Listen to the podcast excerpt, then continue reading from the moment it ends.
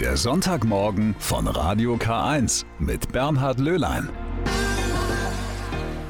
Endlich Ferien, endlich Urlaub. Ja, lange haben wir darauf gewartet. Jetzt also geht es für viele los in eine der vier Himmelsrichtungen.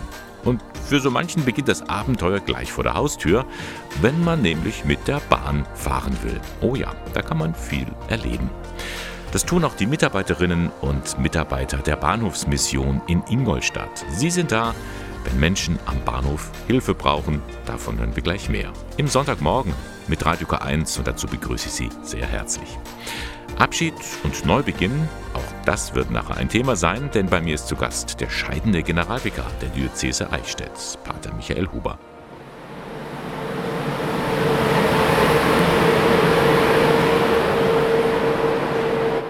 Ein Zug kommt an am Hauptbahnhof Ingolstadt. Menschen steigen aus, hasten zum Ausgang. Der Bahnhof ist für sie nur ein Übergang. Es geht weiter zur Arbeit oder nach Hause. Doch für andere ist der Bahnhof mehr. Ein Zufluchtsort, eine Anlaufstation in der Not. Ich komme gerade aus München. Mir ist Geld abhanden gekommen. Und was bekommen Sie gerade? Äh, ja, weiß ich nicht, irgendwas mit Mango. Das ist ein Saft. Ja, okay, Langt das gut, so, danke. oder? Ja, das langt. Okay. Haben Sie noch ein Stück Brot? Na, Der Brot ist ja Das dabei. ist ja zwei Brote haben wir. Und wenn noch was sind, noch was brauchen wir noch immer noch was. Gut, danke. Etwas zu essen und zu trinken. Bekommen hat es dieser Durchreisende bei der Bahnhofsmission. Die hat immer eine offene Tür und ein offenes Ohr. Zum Team gehört auch Sabine Licht. Seit vier Jahren ist sie als Ehrenamtliche mit dabei. Wir helfen sehr viel am Bahnsteig. Wir äh, helfen beim Einsteigen, Aussteigen, ähm, geben ein bisschen Orientierung. Wo ist Bahnsteig XY? Wo muss ich hin? Wo ist der Ba- Fahrstuhl, das, die Toilette etc.? Das ist so viel unsere Aufgabe. Und mittlerweile immer mehr auch die Unterstützung von Menschen, die jetzt mal was zu essen brauchen. Fällt das jetzt auf, dass diese Not. Sehr, sehr. Das merkt man jetzt, finde ich, in den letzten Jahren sehr gravierend, dass das wirklich immer mehr kommt, dass die Leute äh, was zu essen möchten und auch mal irgendwie ein Kleidungsstück, ein paar Socken. Manche freuen sich einfach nur über ein paar Socken. Worauf führen Sie das zurück?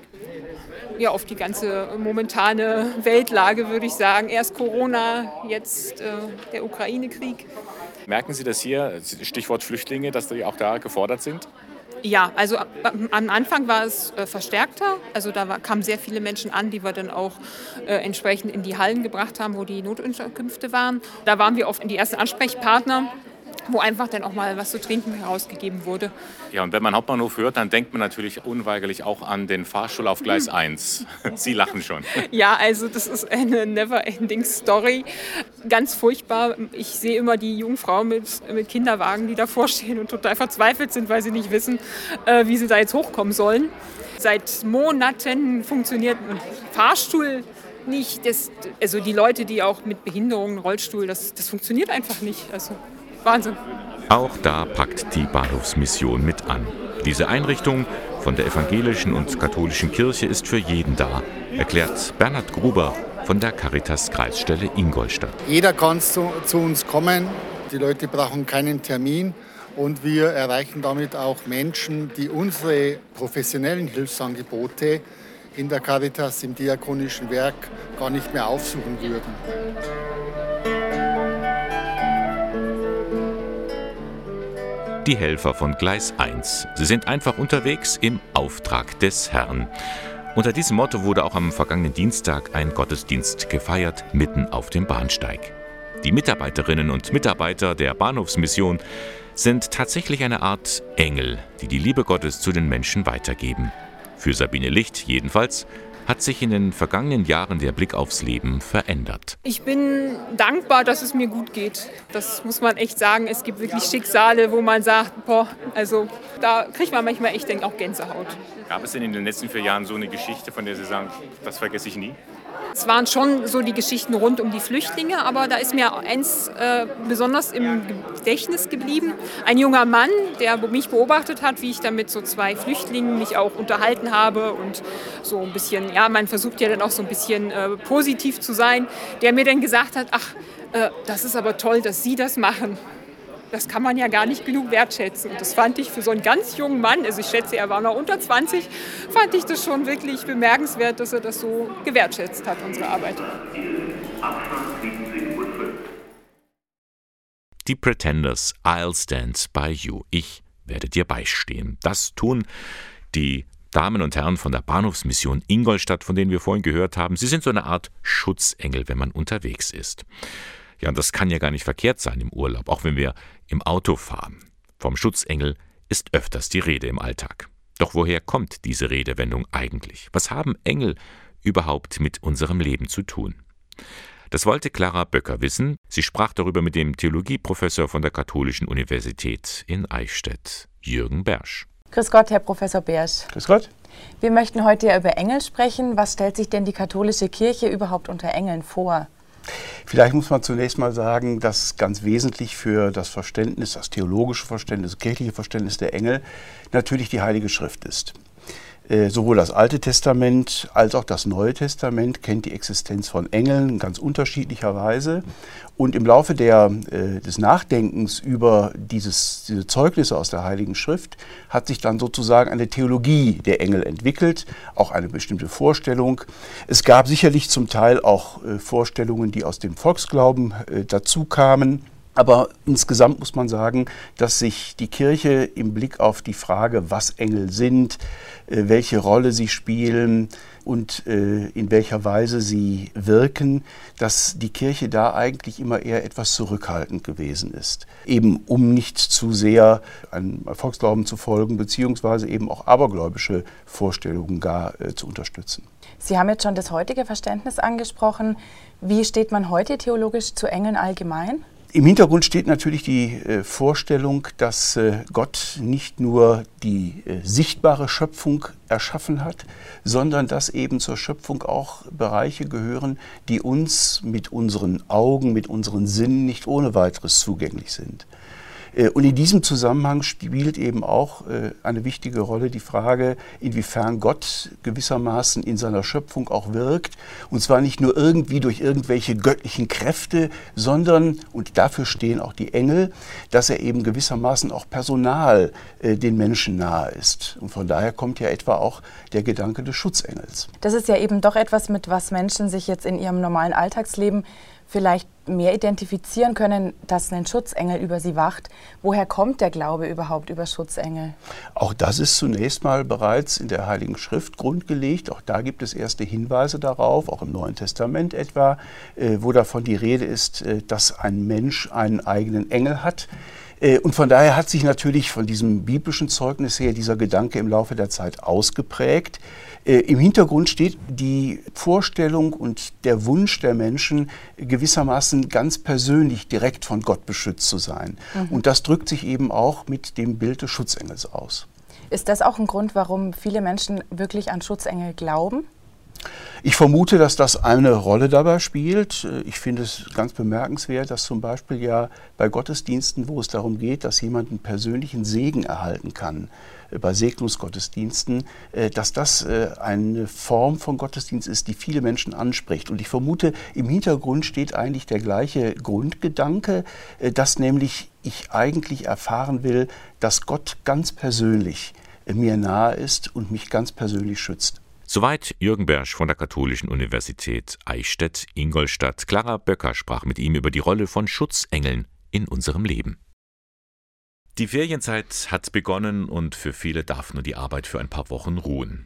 Für manche heißt es aber auch Abschied nehmen, Schülerinnen und Schüler, die einen Abschluss geschafft haben oder wer seine Arbeitsstelle wechselt, auch er oder sie lässt Kollegen zurück. Und es beginnt etwas Neues, von dem man vielleicht noch nicht so genau weiß, was da auf einen zukommt.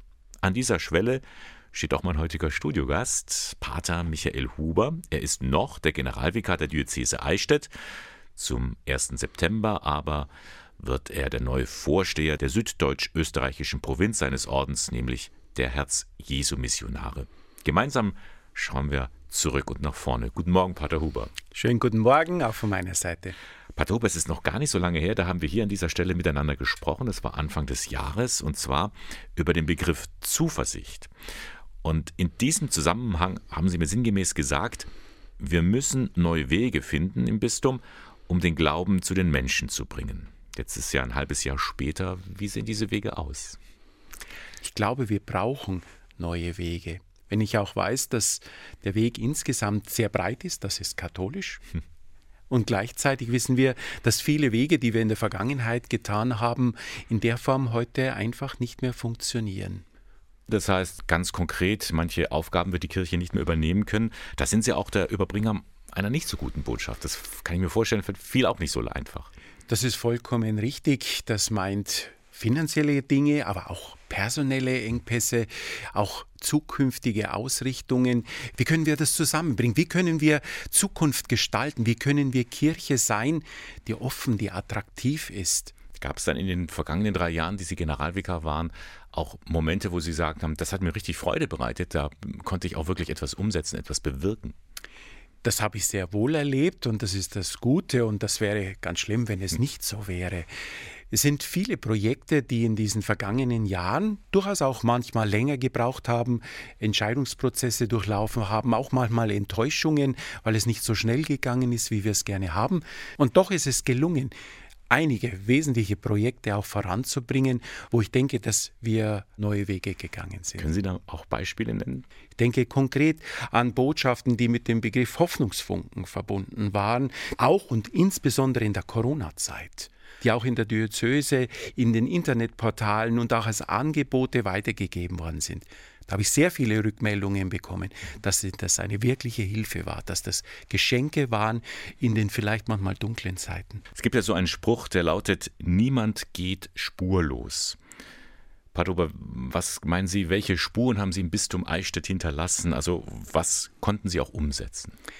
Ich habe auch wieder eine Rückmeldung von inzwischen sehr, sehr vielen Menschen bekommen, die gesagt haben, einfacher Satz, es ist schade, dass sie gehen.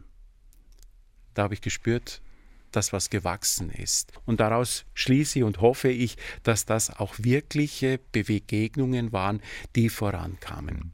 Schade, dass Sie gehen, das hört man wirklich gern. Vielleicht hören Sie auch schon schön, dass Sie kommen, denn für Sie, Pater Huber, beginnt ja jetzt etwas Neues. Sie werden in Ihrem Orden der Herz-Jesu-Missionare Provinzial. Das ist so eine Art Oberer. Jeder Orden hat also seine andere Begrifflichkeiten. Bei den Benediktinern würde es Abt heißen. Was kommt da auf Sie zu? Was bedeutet das Provinzial? Wir sind eine Gruppe von Mitbrüdern, die in sieben oder acht Häusern in der südbayerischen und in der österreichischen Region schwerpunktmäßig, aber auch ausgreifend in Osteuropa, wir würden auch sagen Mitteleuropa, Slowakei, Polen und Kroatien beortet ist. In diesen Gemeinschaften gibt es eine ganze Reihe von Werken und natürlich die örtlichen Mitbrüder und die gilt es zu begleiten und auch zu leiten. Also da können Ihnen die Erfahrungen als Generalvikar durchaus nützen. Worauf freuen Sie sich denn jetzt am meisten, wenn Sie nach vorne schauen? Auch da ist es in, in, ähnlicher Form gewesen, dass die Mitbrüder ganz konkret schon gesagt, wir freuen uns, dass du kommst. Aber ich denke, es gibt auch die Herausforderungen eben der Begleitung in den einzelnen Werken. Das sind bei uns Besinnungshäuser, das sind Ausbildungshäuser, Jugendwerke, Schulen, pfarrliche Mitarbeiten, die wir ganz konkret anschauen müssen, wie wir das zukünftig auf eine gute Weise weiterführen können. In der Oase Steinerskirchen wurde dieses Provinzial ja abgehalten, aber da ist nicht Ihr Ort in Zukunft. Das ist korrekt. Die Zentrale ist bei uns zwar offiziell gesplittet in Deutschland und Österreich, weil das rechtlich so ist, aber das eigentliche, wir sagen Mutterhaus, ist in Salzburg. Und dem Bistum Eichstätt werden Sie ja auch noch verbunden bleiben.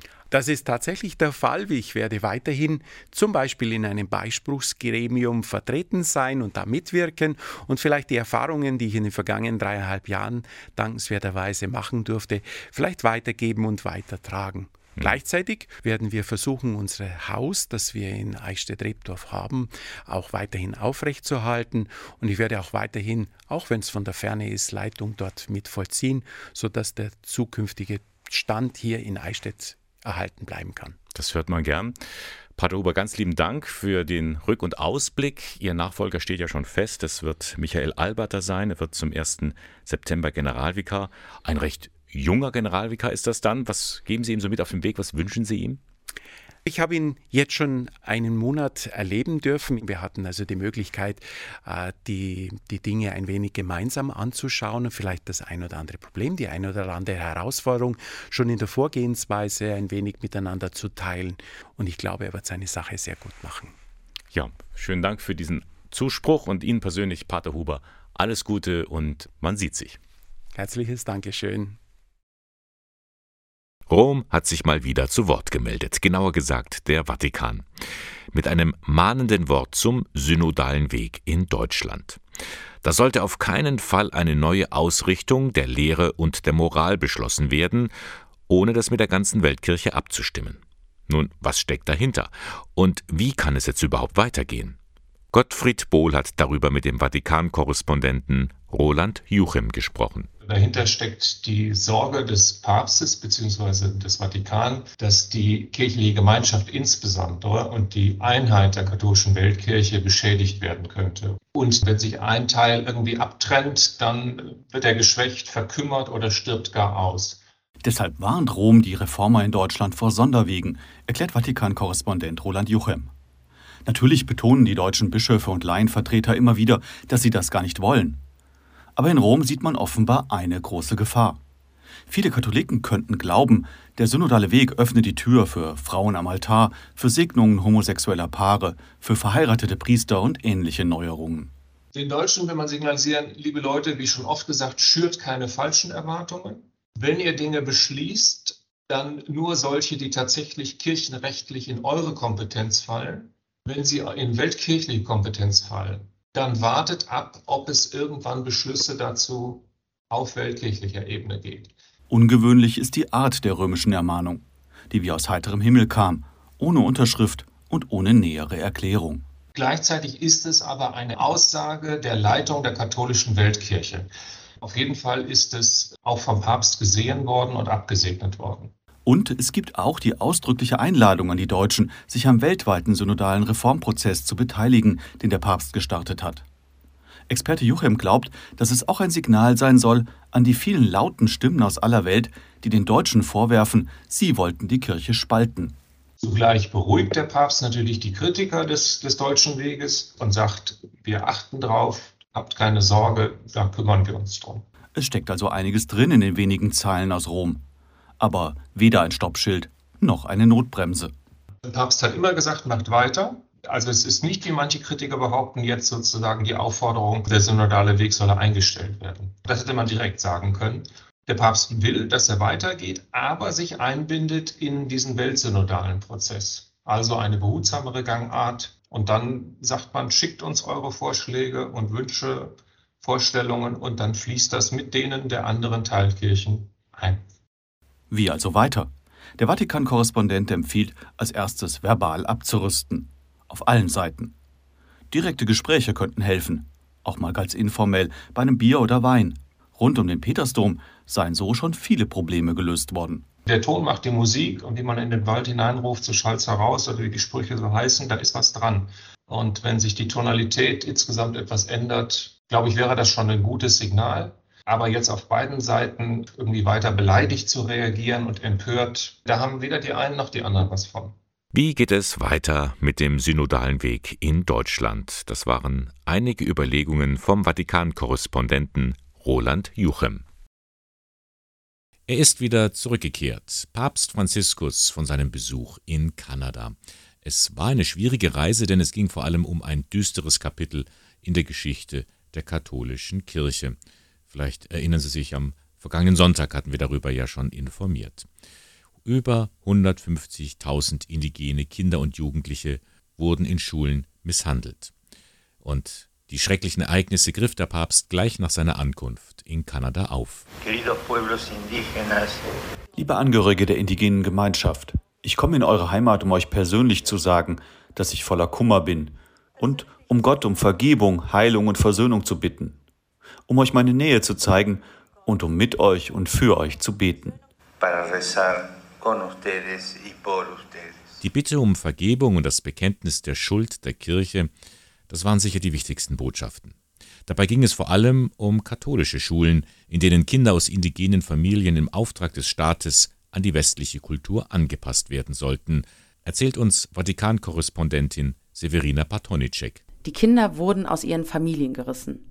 Sie haben zum Teil einen neuen Namen erhalten. Viele Überlebende erzählen von Misshandlungen, von sexuellem Missbrauch. Sie durften ihre Sprache nicht mehr sprechen. Wenn sie es doch taten, wurden sie bestraft. Und viele Kinder sind gestorben in diesen Internaten. Experten gehen von 4.000 bis 6.000 toten Jungen und Mädchen aus. Viele in Kanada fordern konkrete Hilfen und Wiedergutmachung vom Vatikan.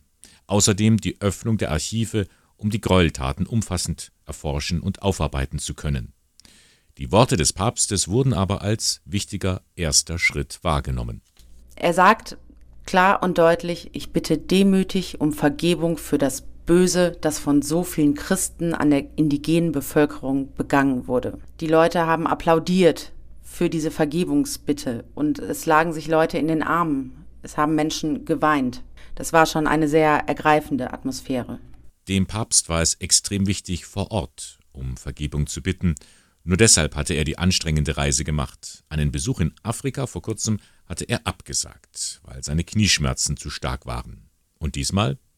Severina Patonicek hat ihn beobachtet. Die Momente, in denen er sich in den Rollstuhl setzt oder wenn er in ein Auto steigt oder auf das Papamobil, da merkt man, er hat Schmerzen, er kann wirklich nicht laufen. Ansonsten macht er einen sehr fitten Eindruck, wenn er spricht. Also natürlich hat er auch seine müden Momente, die wir hier alle haben, aber ansonsten war er fit drauf. Nur das Knie, das macht nicht den Anschein, als würde es sich bessern. Doch Schmerzen hin oder her, wichtiger ist es Franziskus, nah bei den Menschen zu sein, und dafür pfeift er auch mal auf das strenge Protokoll. Nach dem Gebet in der ersten indigenen katholischen Pfarrei Kanadas als sich Franziskus spontan entschied, nein, ich möchte jetzt nicht in das Auto steigen, schieb mich bitte mit dem Rollstuhl zu den wartenden Menschen. Die komplette Sicherheitsmannschaft, und das sind wirklich sehr viele, waren plötzlich ganz aufgescheucht. Das war schon ein bisschen ein, ein aufregender, chaotischer Moment bei einer sehr, sehr gut organisierten Papstreise. Sagt die Vatikan-Korrespondentin Severina Bartonicek. Papst Franziskus hat um Vergebung der Gräueltaten an der indigenen Bevölkerung in Kanada gebeten. Ein wichtiger Schritt zur Versöhnung, dem müssen aber nun Taten folgen. Stichwort Aufarbeitung und Verantwortung übernehmen. Sie sind nach Deutschland gekommen in den 50er und 60er Jahren und haben die Bundesrepublik mit aufgebaut. Gastarbeiter aus Italien, Spanien, später dann auch aus der Türkei. Ganz egal, aus welchen Ländern sie gekommen sind, ein Problem haben die Menschen gemeinsam. Die nächste Generation fühlt sich dem Ursprungsland nicht mehr so ganz zugehörig und die dritte oder vierte erst recht nicht. Vor diesem Problem stehen auch viele Vietnamesen. Als sogenannte Boat People, also als Bootflüchtlinge, flohen sie in den 70er und 80er Jahren in der Folge des Vietnamkriegs. Etwa 38.000 Menschen kamen so nach Deutschland. Einer, der die Flucht als Vierjähriger erlebt hat, ist der katholische Priester Tehai Nguyen. Derzeit ist er noch Kaplan in Buxheim und Eitensheim im Landkreis Eichstätt, aber auch er spürt, vietnamesische Kinder und Jugendliche haben heute ein Problem. Einerseits, wie kommen sie mit ihren Eltern zurecht? Weil die vietnamesischen Eltern wollen gerne, dass ihre Kinder die vietnamesische Sprache weiterhin behalten, erlernen und auch die Kultur irgendwie pflegen. Aber andererseits leben wir in Deutschland. Und darum haben sich viele vietnamesische Eltern aus ganz Deutschland an Tehai gewandt. Sie kennen ihn als den Skateboard fahrenden Priester. Ein Video hat ihn über das Bistum Eichstätt hinaus bekannt gemacht. Kannst du nicht vermitteln, so ihre Bitte. Dazu muss man wissen, der Katholizismus der ersten Elterngeneration ist schon sehr speziell. Wenn die katholisch sind, wenn die den Glauben leben, dann sehr katholisch, sehr traditionell. Und natürlich bringt es auch mit der dritten und vierten Generation der Kinder und Jugendliche auch Schwierigkeiten, ne? weil die wollen nicht mehr so dieses Traditionelle. Und die Frage ist halt, was kann ich als Priester sie irgendwie zusammen oder wie kann ich sie zusammenbringen? Weil nicht, nicht alles, was traditionell ist, ist schlecht. Aber nicht alles, was modern ist, ist gut. Hier einen Mittelweg zu finden, das ist eine Herausforderung, der er sich gerne stellt. Er hat sich in der katholischen vietnamesischen Seelsorge mit anderen Priestern vernetzt. Wir wollen halt die Jugendlichen und jungen Erwachsenen vietnamesischen Landsleute, sag ich mal, irgendwo auffangen, dass sie wissen, okay, wir sind für euch da. Ja, wir feiern die Messe mit euch. Jeder Priester hat seine Charismen. Der eine kann gut vietnamesisch, der andere wiederum kann es irgendwie besser vermitteln. Und so ergänzen wir uns. Wir wollen erstmal äh, digital das alles machen. Und später, wenn da ein bisschen auch äh, mehr Andrang ist, wollen wir es auch live einfach mal so Gottesdienste, Veranstaltungen, wo wir einfach zusammenkommen. Im Bistum Eichstätt wird er das aber nicht tun. Ab 1. Oktober wechselt er in das Bistum Münster. Kann sein, dass es von dort aus leichter ist, seine Landsleute anzusprechen. Doch ganz egal, wo er ist, Tehai Nguyen steht immer vor der gleichen Frage. Wie kann ich den Glauben vermitteln?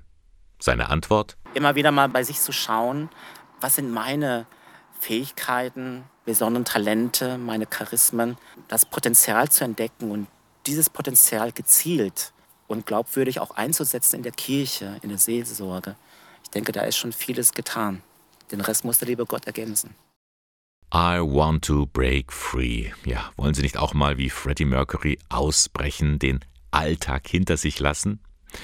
Gelegenheit dazu gibt Ihnen jetzt die Pilgerstelle der Diözese Eichstätt. Sie bietet eine Wanderreise an in den Südwesten von Frankreich mit einigen Höhepunkten. Da geht es in die wunderschöne Stadt Bordeaux.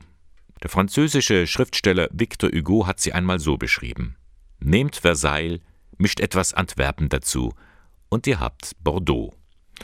Diese Stadt ist auch Ausgangs- und Zielpunkt der Wanderung vom 18. bis 25. September. Ein weiterer Höhepunkt ist dabei das Wesertal mit seinen 147 prähistorischen Fundstätten, darunter 25 Höhlen mit kunstvollen Darstellungen und 14 UNESCO-Welterbestätten. Der Weg durch das Tal führt zurück in die Steinzeit. Da darf natürlich Lascaux nicht fehlen, das Meisterwerk der Steinzeit. Sie gilt als Sixtinische Kapelle der Höhlenmalerei. Tja, das wird eine fantastische Reise. Wenn Sie gut zu Fuß sind und Lust haben, Sie können sich anmelden oder auch beraten lassen bei der Diözesan Pilgerstelle. Hier ist die Rufnummer 08421 50 690. Die Vorwahl von Eichstätt und dann 50 690. Am besten am Vormittag einfach mal anrufen. Infos gibt's auch im Internet unter pilgerstelle-eichstätt.de. Die Wanderreise in den Südwesten von Frankreich vom 18. bis 25. September. Es gibt sie in fast jeder Pfarrei und dennoch kennt sie kaum jemand. Die Krankenpflegevereine. Dabei sind sie sehr wichtig, denn rechtlich gesehen sind diese Vereine die Träger der Sozialstation. Dort sorgen Krankenschwestern dafür, dass pflegebedürftige Menschen so lange wie möglich zu Hause leben können. Der Ursprung der Krankenpflegevereine, der liegt weit zurück, weiß Stefan Hofbauer. Er ist der Vorsitzende des Fördervereins für häusliche Pflege und Nachbarschaftshilfe St. Anton in Ingolstadt. Schauen wir zurück in die Zeit unmittelbar nach dem Ersten Weltkrieg. Die soziale Situation war also sehr schlecht. Arbeitslosigkeit, galoppierende Inflation, viele, viele invalide Menschen, die also sich kaum selber helfen konnten, die mussten gepflegt werden und hatten kaum Geld dafür. Man hatte keine Krankenversicherung und auf diese Weise wurden dann in erster Linie von der Diözese angeregt, aber in den einzelnen Vereinen dann ausgeführt, diese Krankenpflegevereine gegründet. Mit den Mitgliederbeiträgen wurden damals aus den Ordenshäusern Schwestern geholt. Sie pflegten die Menschen in der Nachbarschaft. In den 60er und 70er Jahren des letzten Jahrhunderts änderte sich das. Es gab kaum noch Ordensschwestern für diesen Dienst. Man musste sich etwas überlegen. Die Krankenpflegevereine wurden Trägervereine der Sozialstationen. Es gab kleinere, größere Sozialstationen, die später dann auch äh, fusioniert sind, beispielsweise Ingolstadt zwei, äh, eine Ingolstadt Nord, Süd, eine Sozialstation, später seit 1987 eine Gesamtsozialstation über ganz Ingolstadt. Bis heute ist das so. In Ingolstadt etwa sind rund 100 Mitarbeitende in der Caritas Sozialstation beschäftigt, in der ambulanten Pflege oder als Betreuungskräfte. Was sich aber zusehends immer mehr ändert, die Zahl der Mitglieder bei den Krankenpflegevereinen geht stark zurück. Der Mitgliederstand ist überaltert. Wenn ich in die Geburtenliste reinschaue, äh, unseres Krankenpflegevereins, dann sehe ich sehr, sehr viele Leute mit über 80, jüngere äh, weniger. Deswegen auch verlieren wir sehr viele Mitglieder äh, durch Tod. Auf diese dramatische Situation wies Hofbauer hin bei einer Veranstaltung in Eichstätt. Mitglieder der Krankenpflegevereine sind gekommen, um nach neuen Wegen zu suchen. Vor allem aber auch, um zu verstehen, warum es einen solchen Verein überhaupt braucht. Für mich ist wichtig, dass der Krankenpflegeverein die Sozialstation unterstützt. Und das ist dann unser Beitrag vom Förderverein, dass wir hier einen Raum schaffen, damit mehr Zeit für die äh, Kranken da ist. Mehr Zeit in der Pflege, dafür werden die Mitgliedsbeiträge aufgewendet. Um nun mehr und vor allem jüngere Mitglieder zu gewinnen, müssten die Krankenpflegevereine fantasievoller und vor allem aktiver werden. Andreas Hofbauer hat da auch schon Ideen zum Beispiel für Familien. Indem man ihnen anbietet, dass zum Beispiel auch der Leihopa, die Leihoma mal auf die Kinder aufpasst, wenn die jungen Leute mal am Abend weggehen wollen. Oder auch, äh, man muss dafür sorgen, dass der Krankenpflegeverein vermittelt, wie sich junge Familien innerhalb einer Pfarrgemeinde miteinander verknüpfen, verbinden können, um sich auch gegenseitig zu helfen. Also weg von einem Verein, der nur Mitgliedsbeiträge sammelt, hin zu mehr Nachbarschaftshilfe. Darin liegt wohl die Zukunft der Krankenpflegevereine. Ja, es ist heiß. Ferienzeit, Urlaub, da denken die meisten von uns an einen Badesee, um sich abzukühlen. Nicht so die katholische junge Gemeinde, die KJG im Bistum Eichstätt. Sie denkt mitten im Hochsommer an den heiligen Nikolaus, der sonst so kurz vor Weihnachten Geschenke bringt. Denn, so Ann-Kathrin Scherbel, die KJG-Referentin im Bistum Eichstätt, denn jetzt werden Schokonikoläuse bestellt. In diesem Jahr ähm, werden es 4500 sein ungefähr. Und ähm, die gehen dann für einen guten Zweck weiter an unsere BestellerInnen, wie zum Beispiel Senioreneinrichtungen, Kindergärten, ähm, Pfarreien, die gehören so zu unseren Hauptabnehmern. Und da das natürlich ein bisschen Vorlauf braucht, ähm, sind die Sommermonate für uns quasi schon die Vorbereitung auf Nikolaus. Nikolaus statt Santa Claus heißt die Aktion. Dieser Schoko-Nikolaus hebt sich also ab von den vielen Nachahmerprodukten. Also wir haben Nikoläuse, keine Weihnachtsmänner. Wir kennen das ja aus dem Supermarkt. Wenn uns in der Vorweihnachtszeit ähm, das ganze Weihnachtssortiment entgegenlacht, dann sehen wir da ganz oft viele Weihnachtsmänner und ähm, wenig erinnert dann an den heiligen ähm, Nikolaus von Myra. Das ist schon das Besondere. Außerdem sind die Nikoläuse fair gehandelt, ähm, gut produziert. Das garantiert uns unser Zulieferer. Hinzu kommt die schöne Umverpackung Nachhaltig versteht sich, aber auch mit einigen Infos über den heiligen Nikolaus von Myra. Das Ganze dient natürlich auch einem guten Zweck. An Katrin Scherbel. Der Erlös, der dabei rumkommt, der ähm, fließt in die Landesstiftung der KJG Bayern.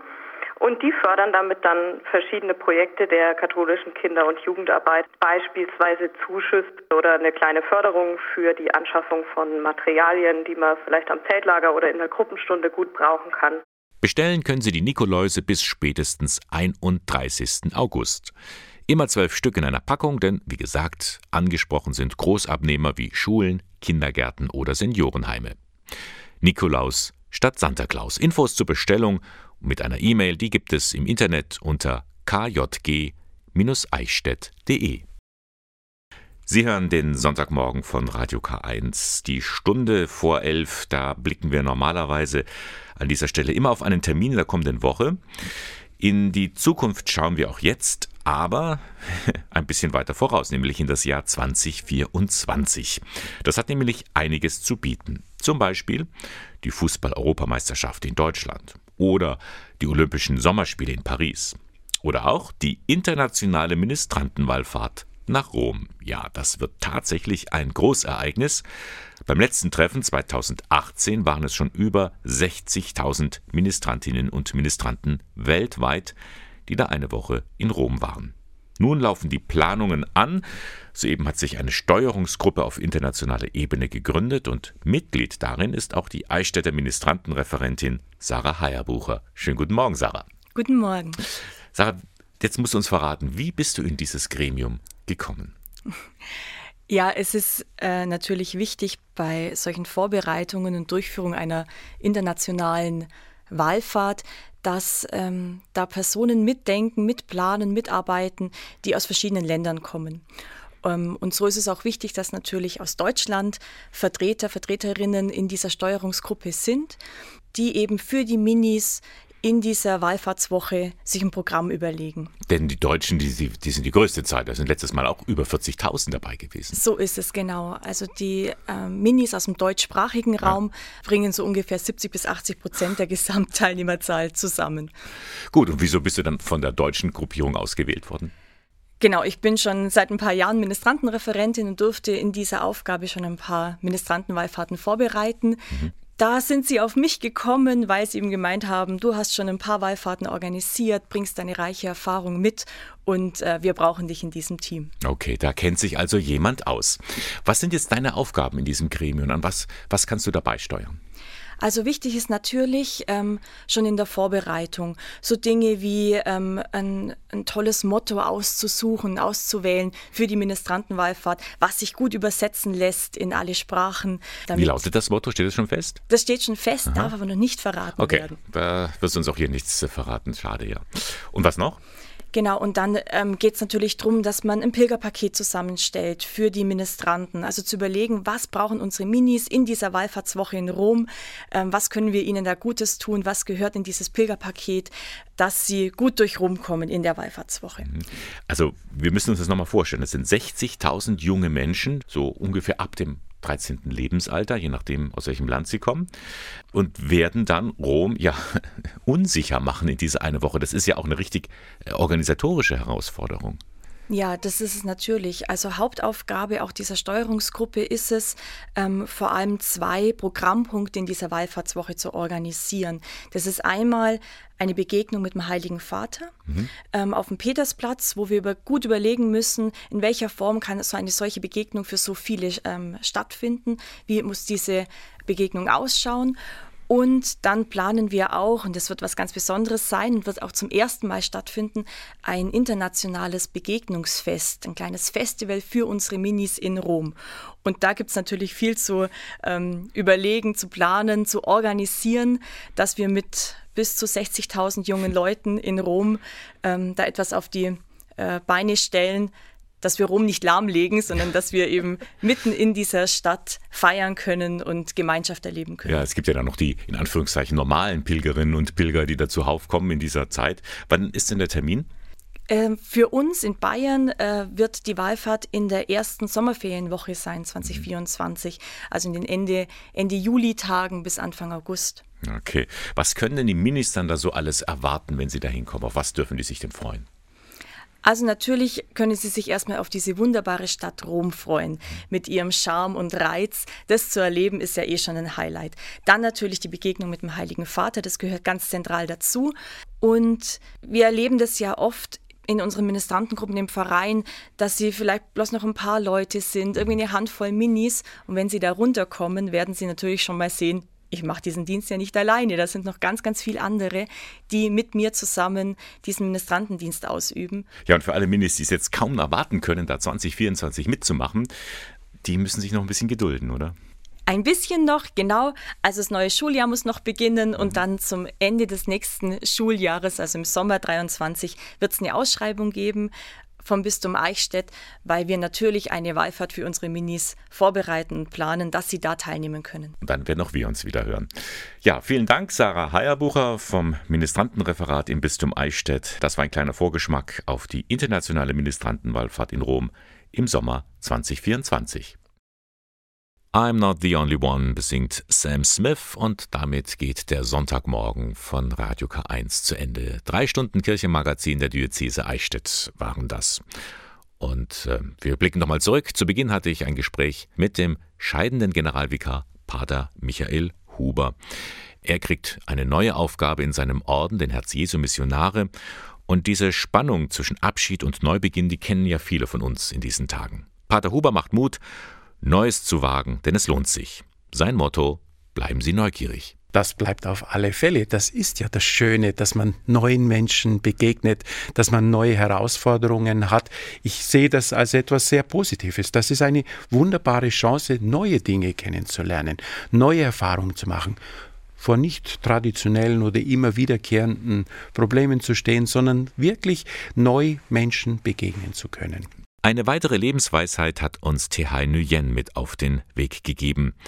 Der Kaplan in Eitensheim und Buxheim will die Seelsorge für Vietnamesen unterstützen. Er steht da immer wieder vor der gleichen Frage, wie kann ich den Glauben vermitteln? Seine Antwort? Immer wieder mal bei sich zu schauen, was sind meine Fähigkeiten, besonderen Talente, meine Charismen, das Potenzial zu entdecken und dieses Potenzial gezielt und glaubwürdig auch einzusetzen in der Kirche, in der Seelsorge. Ich denke, da ist schon vieles getan. Den Rest muss der liebe Gott ergänzen. Und dann haben wir heute Morgen auch bei der Bahnhofsmission in Ingolstadt vorbeigesehen. Am vergangenen Dienstag gab es da einen Gottesdienst mitten auf dem Bahnsteig mit den Pfarrern Matthias Blaha und Axel Konrad. Und für alle, die in diesen Tagen unterwegs sind, hier ihr ganz persönlicher Reisesegen am Radio. Vor dir die Weite der Zukunft mit allen Möglichkeiten. Neben dir hilfreiche Menschen, die deine Wege begleiten. Über dir die Hand des Allmächtigen, dass er dich behüte und bewahre auf all deinen Wegen. So segne dich der dreieinige Gott, der Vater, der Sohn und der Heilige Geist. Amen.